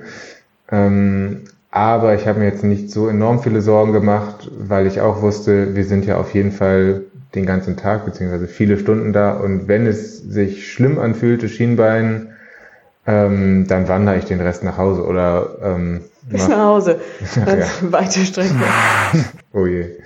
Ähm, nee, dann oder ich laufe ein bisschen nach der bekannten Schrotmethode und baue mal einen Wanderkilometer ein. Also ja, ich dachte mir, ich habe einfach sehr lange Zeit, um ins Ziel zu kommen und wenn es nicht läuft, dann, dann wäre ich wahrscheinlich sehr traurig gewesen, klar, ähm, aber ähm, nö. Und es hat tatsächlich auch zu keinem Zeitpunkt irgendwie geschmerzt. Ah, das ist schön zu hören. Hattest du im, im Nachgang nochmal irgendwie Probleme? Ich will jetzt gar nicht so der, der Schinksen oder sagen, wo, wo ist denn jetzt hier die Dramatik? Warum, warum können wir nicht nochmal darüber sprechen, wie furchtbar alles war und wie weh alles tat? Aber es würde mich tatsächlich interessieren, ähm, hattest du danach noch irgendwelche, äh, irgendwelche oder wie generell, wie, wie ging es dir denn nach, dem, äh, nach den 26 Kilometern ohne Korteklippe? Danke. ja, ach, also ohne Korteklippe war es ja auch ganz easy. Äh, nee, ich hatte schon locker drei Tage Muskelkater oder so. Ich habe mich so sehr, sehr steif gefühlt und bin auch sehr unrund gegangen ein paar Tage lang. Das ist ein Fakt. Ja? ja. Oh Gott. Boah, ich war ja auch in der Öffentlichkeit. Wie muss das ausgesehen haben? Egal. Ähm, ja, hab bisschen, bisschen gedehnt, bisschen Yoga gemacht und jetzt bin ich wieder ganz geschmeidig. Ähm, nee, ging alles ganz gut. Ähm, ja, ich bin sehr froh, dass ich das Gefühl habe mittlerweile, ich kann das mit meinem Schienbein. Ich habe es so ein bisschen selber in der Hand. Also wenn ich zu viel mache, dann äh, muckt es so ein bisschen oder ich merke es so ein ganz bisschen, aber dann gebe ich dem Tag Pause und dann geht's wieder. Also wie gesagt, ich äh, habe das Gefühl, ich habe es selber in der Hand und ähm, es war ja zu Hochzeit in der Verletzung so, dass ich überhaupt nicht einschätzen konnte, was hilft oder was ist besonders schlimm. Es hat ja teilweise bei bei längeren Läufen nicht wehgetan, bei kurzen aber schon. Äh, also irgendwie, man wusste überhaupt nicht, woran man ist. Und ähm, daher kann ich jetzt leider aktuell gar nicht so viel Dramatik bieten. Es tut mir leid. Da äh, bin ich sehr beruhigt. Ich wollte gar nicht die Dramatik triggern, aber ich habe irgendwie gemerkt, dass ich mich in so einen äh, Markus Lanz-Moment des Wahnsinns bewege und ich kam da auch rückwärts nicht mehr raus. Ach, du darfst jederzeit unser Markus Lanz sein. Bitte nicht. Wobei lieber Markus Lanz als, äh, als äh, Thomas Gottschalk. Ähm, ich habe nämlich den Tag vorm, vorm Baso nämlich tatsächlich damit verbracht, äh, nee, gar nicht, war die Woche vor dem Baso damit verbracht, sehr, sehr dolle, und da kommen wir vielleicht auch kurz zu dem Grund, warum ich äh, wieder erwarten nicht teilgenommen habe, äh, sehr, sehr, sehr starke Magenkrämpfe zu haben und dabei äh, die Wetten das äh, Rückkehr zu schauen die, wenn ich ehrlich bin, nicht unbedingt dazu beigetragen hat, dass, dass es mir, also ich war auf, auf eine Art unterhalten, aber nicht auf die gute Art, sondern ähm, ich glaube, mein Ma ich, vielleicht, wenn du, wenn man auch Stress und emotionalen Stress bedingt äh, einen Magen hat, der sich einmal komplett umstülpt, ist es nicht unbedingt gut, sich vier Stunden Thomas Gottschalk anzuschauen und anzuhören, der einen Abend mit Genderwitzen beginnt. Ähm, von daher, ich bin, um auf den Punkt zurückzukommen, ich bin sehr gerne dein Markus Lanz. Wow. Ähm, ja, ich versuche die ganze Zeit noch gute Wetten, das Gags hinterher zu schieben, aber Bitte ich kriege einfach nicht hin. Bitte, Bitte nicht. nicht. Manche Sachen muss man vielleicht dann auch einfach so stehen lassen. ja, ja, so ist es. Genau, für mich wiederum war ja dann ganz schön, dass ähm, Niklas weder auf der Strecke verloren gegangen ist, noch eine zweite Wanderrunde drangehangen hat. Denn das hat ja bedeutet, dass ähm, als ich wiederum final ins Ziel eingelaufen bin, ähm, Niklas da war, um zu applaudieren und ähm, ja, mich da in Empfang zu nehmen. Und ähm, nicht nur Niklas, sondern ganz viele andere waren auch noch da. Das habe ich ja kaum mir zu, äh, zu hoffen ge äh, gewagt. Nicht gewagt, wie dem auch sei. Ähm, aber es war noch trotz des kalten Novemberwetters und der Anstrengung für die anderen, war echt noch, ja, auf eine Art richtig was los. Und das war total schön. Das hat sich richtig, richtig schön angefühlt, da einzulaufen ins Ziel mit ähm, Patrick und Katrin. Ähm, es war auch ganz süß, weil Katrin auf den letzten Kilometern im Wald dann immer wieder sagte, ja, da müssen wir ja nur noch mal am See entlang und dann sind wir ja da. Und da habe ich schon gesagt, naja, das ist doch dann direkt da. Aber irgendwie war sie sich ganz sicher, dass es noch länger dauert unten am See. Tatsächlich waren es aber höchstens 100 Meter. Mhm.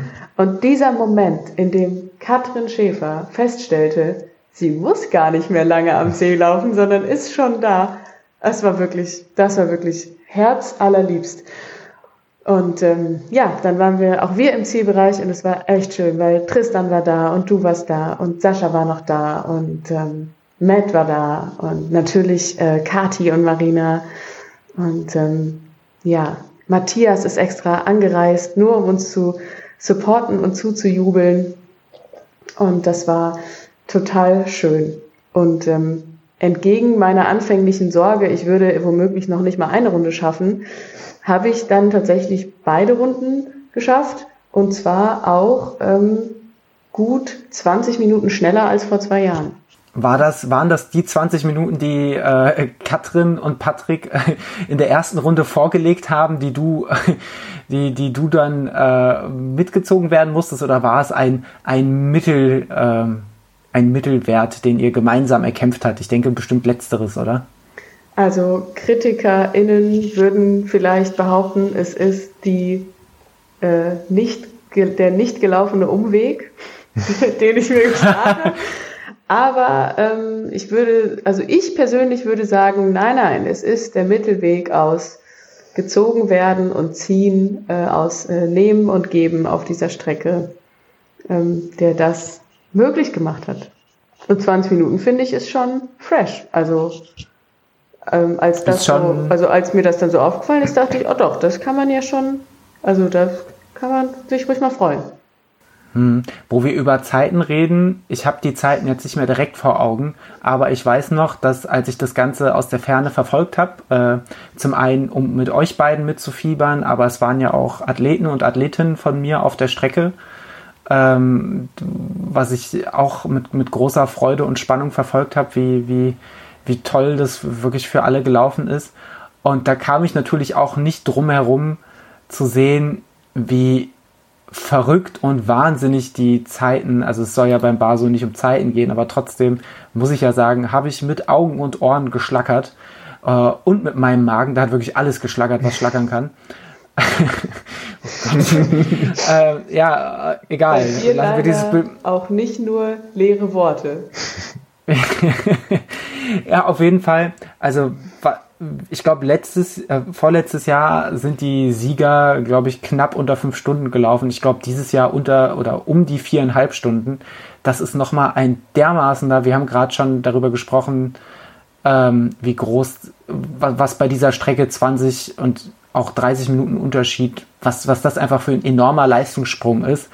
Ähm, und das natürlich in, in, in allen Leistungsklassen dieses Wettkampfes. Und äh, da muss ich schon sagen, irre. Ich glaube, was, was anderes bleibt mir nicht übrig zu sagen, außer den, den Hut zu ziehen und zu sagen, irre. Also der, ähm, der Gesamtsieger des Ultras, Stefan, Stefan Wiesner, glaube ich. Ähm, bei Instagram heißt er Trail Bros. Ähm, der ist mir, äh, also das habe ich auch irgendwie, äh, das war mir überhaupt nicht so klar. Der ist ziemlich sicher deutlich unter viereinhalb Stunden gelaufen. Ich meine so vier Stunden zwanzig, aber das ist vielleicht auch falsch. Ähm, auf jeden Fall ist er das konkurrenzlos gelaufen und zwar von ersten Kilometer an. Bedeutet, dieser Kerl ist einfach alleine diese Strecke gerannt wie ein Wilder. Und das finde ich unfassbar. Also Wahnsinn einfach, wie er abgeliefert hat. Und ich muss hier ganz kurz einfügen, wir sitzen ja vorm Laptop und da war jetzt gerade mm. der Lauf von Niklas bei Strava geöffnet, mm. auf dem man sehen kann, unter Top-Ergebnisse, Bestzeit auf unterhalb der Korte-Klippe. das ist ein Segment, wo ich sagen würde, das hättest du nicht laufen sollen. Aber ich habe meinen Rekord. Kann, Aber ganz stark. Auch?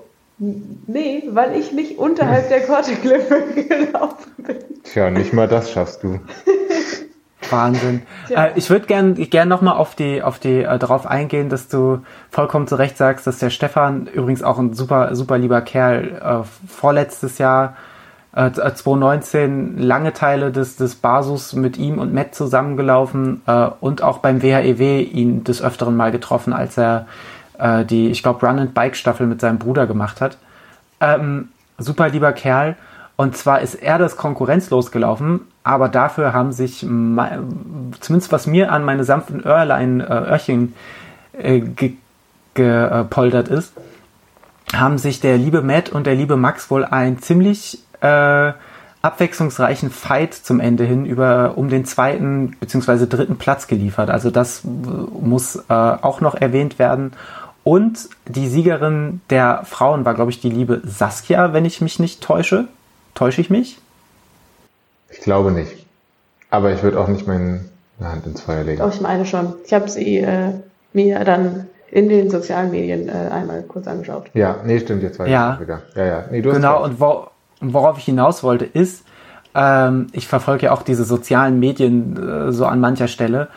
Ähm, und die, äh, liebe Saskia, ich weiß gar nicht, ob sie Hörerin unseres Podcasts ist, wenn nicht, ist das auch überhaupt nicht schlimm. Ähm, hm. Aber vielleicht trägt ja jemand das an sie heran, was die dieses Jahr schon für Leistung vollbracht hat, ähm, ist auch einfach äh, bemerkenswert. Ich finde es ja immer wieder wahnsinnig. Also ich, man kann ja dieses Strava oder auch dieses Instagram, wie man sagt, ähm, meistens ja auch nur sehr, sehr ehrfürchtig öffnen, zumindest wenn man sich diese Sportler-Bubble anschaut ähm, weil, also was da für Leistungen vollbracht werden, das ist einfach, und ich wiederhole mich, irre. Mir fällt kein anderes Wort ein. Generell muss man sagen, also ähm, es waren knapp 40 LäuferInnen am Start für den Ultra. Ich meine 36 oder 38.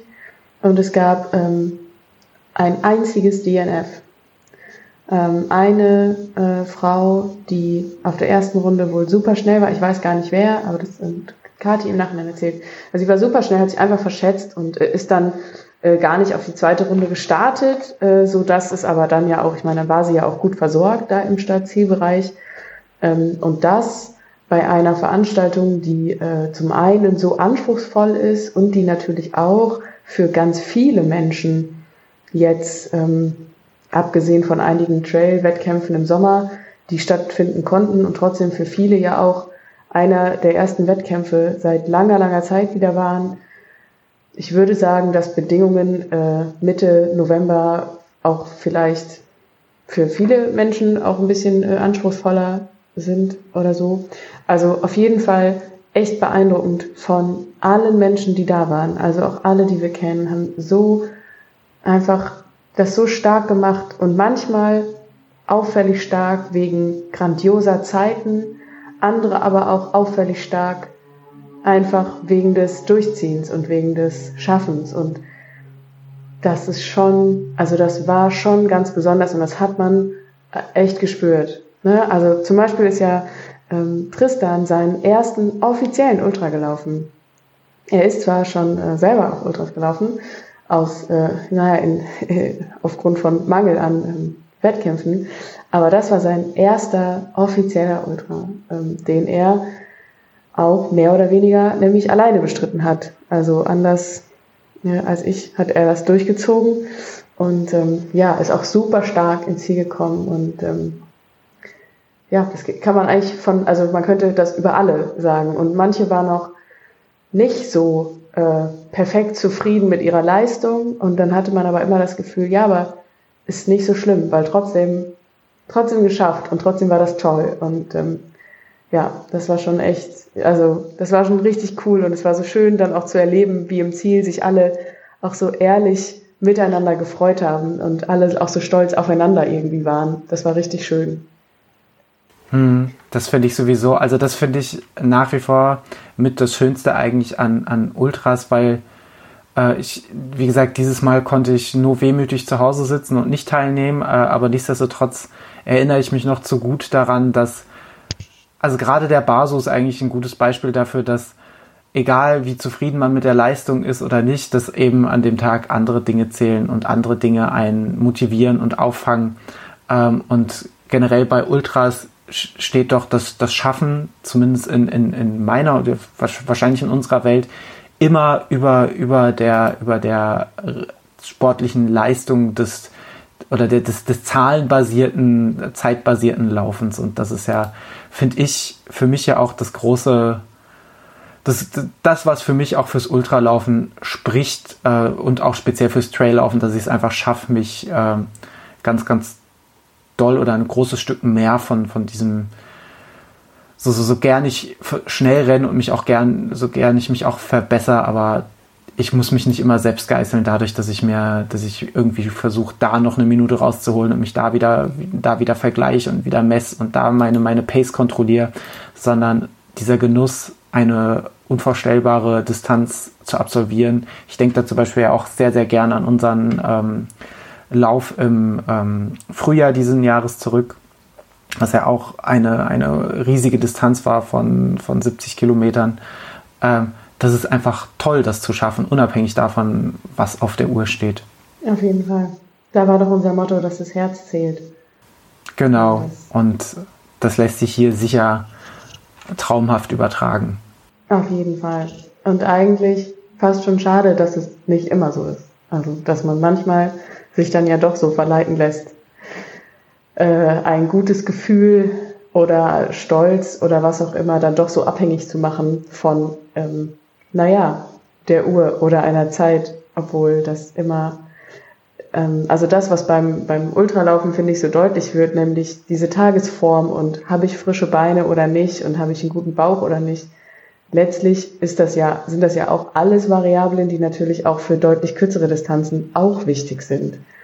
Ähm, und es gibt einfach, also für mich war jetzt so das Gefühl, ähm, ich bin dieses Jahr insgesamt schon sehr, sehr gut trainiert das bringt mir vor allen Dingen, dass ich ähm, mich am Montag zwar so insgesamt ein bisschen müde und vor allen Dingen so im Schulter-Nackenbereich ein bisschen verspannt gefühlt habe und ansonsten war ich aber fit. Im Gegensatz zu meinem ersten Marathon vor ähm, vier Jahren, nachdem ich halt wirklich mindestens eine Woche nicht vernünftig gehen konnte. Also wir reden nicht von Laufen, sondern von Gehen, weil ich das Gefühl hatte, ich kann meine Knie nicht mehr bewegen. Ähm, und das macht natürlich Training total aus.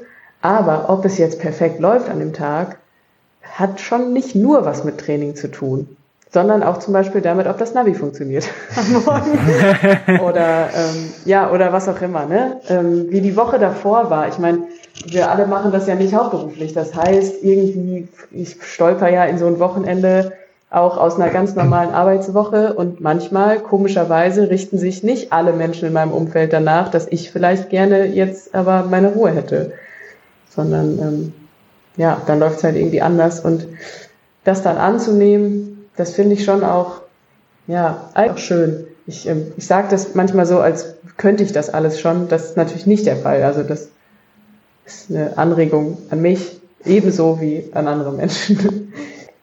Niklas, mich würde an der Stelle mal interessieren, jetzt ähm, bist du zurück im Wettkampfgame und du wirkst, wie, wie ich finde, auch sehr angenehm reflektiert, was, ähm, was so der Umgang mit, mit, mit deinem Körper und, und ähm, den etwaigen, oder beziehungsweise den, andersrum, den, den Umgang äh, mit, mit, mit der äh, eigenen Belastbarkeit. Es wirkt einfach so, als hättest du da einen, einen gesunden Maßstab gefunden, ein gesundes Maß, so rum. Ähm, jetzt würde mich natürlich interessieren, hast du vor, weiter in dieses Trail-Game einzusteigen? Und wenn ja, ähm, hast du schon irgendwas vor Augen, was du in Zukunft angehen wollen würdest? Oder bist du da noch komplett ergebnisoffen? Also die Frage habe ich mir auch schon aufgestellt. Ähm, festhalten möchte ich unseren Taunusausflug. Klar. Mhm. Ähm, ansonsten, ja, weiß ich nur, dass ich es nicht, nicht weiß. Ist natürlich echt auch abhängig von der P-Wort-Situation im nächsten Jahr. Mhm. Sagen wir mal so, ich war schon wieder nicht bei der Pandemie. ist da, ah, egal. Fair, egal. Ähm, ja, ähm, nee, könnte ich mir schon vorstellen. Gleichzeitig ähm, möchte ich mich eigentlich nicht auf ja, eine Art von Laufen äh, ausschließlich konzentrieren. Also sagen, ich laufe jetzt nächstes Jahr nur Trails oder nur Marathon oder was auch immer.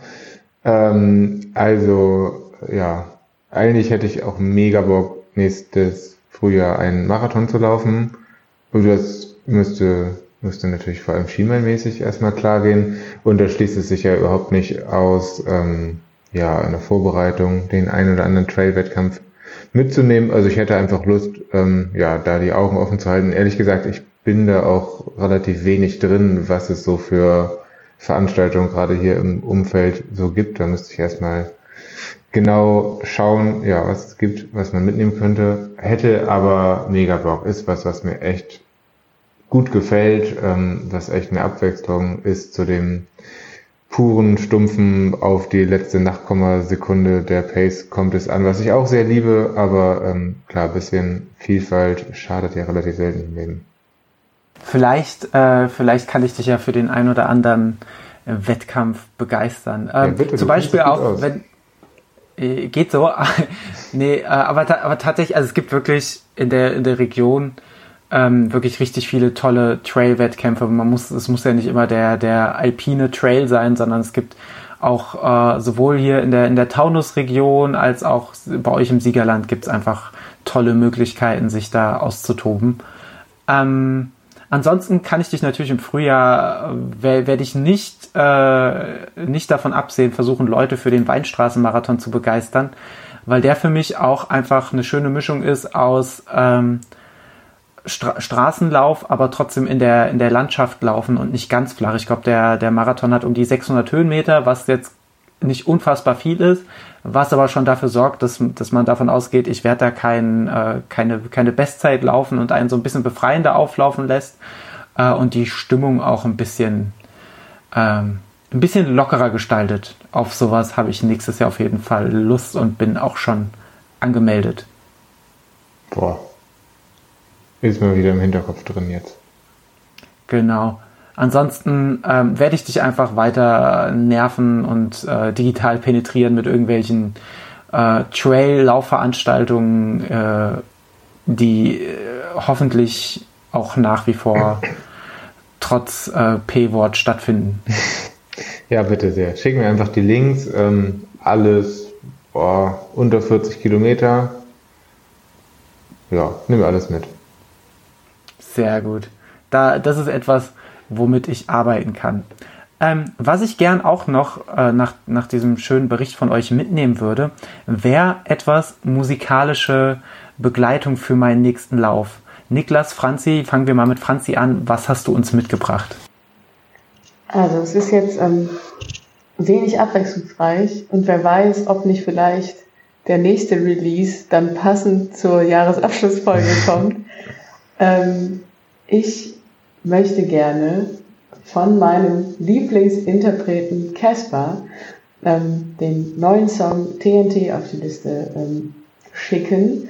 Den gibt es ähm, bei Spotify in der normalen Spotify-Version und seit gestern Abend gibt es auch ein Video äh, zusammen mit Tua, der auch in der normalen Version dabei ist. Aber das Video ist eine völlig andere Version und ich lege allen Menschen ans Herz, sich das durchaus auch mal anzuschauen.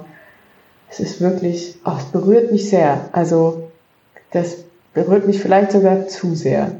Aber ist nicht schlimm. Also gehört auf jeden Fall auf die Liste. Und ähm, ja, ich bin sehr, sehr froh auf, darauf, dass ich hoffentlich im Laufe des nächsten Jahres dann alle Songs des kommenden Albums auf diese Liste draufpacken werde. Jo, jo, jo. Ähm, ich habe was für alle. Ganz komische Überleitung. nee, ich wollte halt so mehr in Hip-Hop-Bereich. Ja, ich habe gerade schon hier ge, ge, gespingst? gespingst auf deine Lieblingssongs-Liste. Ja. Und also Welcher Song schockiert dich am meisten? Ich glaube, ich weiß schon welcher. Platz 3. Achso, der ist normal. Okay. Ganz normales Song. Oh, aber Platz 5 ist ein guter Song. Ja, aber den nehme ich nicht. Okay. Das ist jetzt für alle Leute, die mal den ein oder anderen Loop laufen beim Laufen. Und für die hätte ich auf der LLE Playlist ab jetzt im Angebot von äh, Felly Drunken Masters und A zum J den Song Loop. Wow. Daniel Einfach eine absolut einfach eine krasse Musikauswahl von euch beiden. Sowohl Casper, sowieso ja immer Safe Call, Tour Safe Call und das äh, TNT einfach ein überragendes Lied.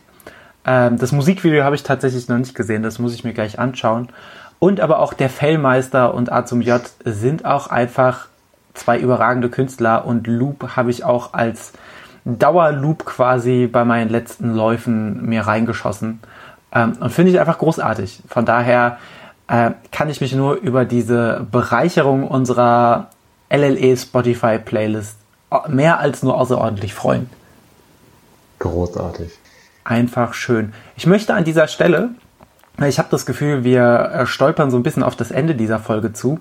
Äh, und ich habe ja extra gewartet mit äh, anderen Erzählungen aus anderen Podcasts und von, von anderen Podcastern und Podcasterinnen, die auch beim Baso zugegen waren, weil ich gern eure frischen Erfahrungen als erste aufnehmen würden. Ich bin aber nichtsdestotrotz darauf aufmerksam geworden, dass natürlich auch andere Menschen, die dort waren und ein Mikrofon bedienen können ähm, und vielleicht auch ein Aufnahmegerät, äh, sicherlich sehr, sehr schöne Erfahrungsberichte vom äh, Basu mitgebracht haben. Deswegen möchte ich an der Stelle auch in unsere Shownotes kloppen. Äh, zum einen die Folge von Daniel und Katrin vom Bewegt-Podcast zum Baldeneysteig Ultra und die liebe Tabea vom Lauf ganzheitlich Podcast hat meines Wissens nach auch einen Erlebnisbericht äh, vom Baldener Steig Ultra veröffentlicht. Äh, beides donner ich mal mit eurer, mit eurem Einverständnis in unsere tolle Liste der Show Notes. Einverständnis ist da und ich würde sogar noch was hinzufügen und zwar, ähm, jetzt wird's wild, ich war sogar beim Base beziehungsweise im Ziel Teil eines weiteren Podcasts und zwar ähm, vom lieben Björn Esser, der ja einen neuen Podcast gestartet hat vor ein paar Tagen, Wochen. Ähm, und da waren ja viele Leute, die beim Baso gestartet äh, sind und haben ein bisschen drüber geschnackt, was es beim Baso so zum Essen gab. Also eine kulinarische Ultrareise wird verlinkt, wer da mal reinhören mag und ähm, ja, schauen oder hören mag, wie das Buffet so war. Ein Träumchen wird mir reingeknuspert wie meine Schonkost. Ja, herrlich. Ich habe das Gefühl, wir haben uns auch podcastmäßig leer geknuspert. Es war mir eine Freude, euch bei euren Erfahrungsberichten und euren Erlebnissen vom Basu lauschen zu dürfen. Ich hoffe, wir sehen uns bald auch mal wieder persönlich. Ansonsten wird es sicherlich in den nächsten Wochen auch wieder eine akustische Begleitung äh, für euch vom Laufen liebe Erdnussbutter Symphonieorchester geben. Ähm, aka wahrscheinlich uns. äh, viel, viel äh, orchestral und wenig ähm, Symphonie. Aber egal, wir kriegen das hin mit viel äh, Unfug und viel Sympathie. Ich weiß nicht, Niklas, hol mich hier bitte raus. Ich kann nicht mehr aufhören. Hilfe. Hilfe, Hilfe. Ja, das war wirklich eine großartige Abmoderation. Ähm, wir danken allen fürs Zuhören und ähm, ich würde sagen, wir sehen uns alle auf der Korteklippe. Bis dahin, tschüss. Top, die Wette gilt. ciao, ciao.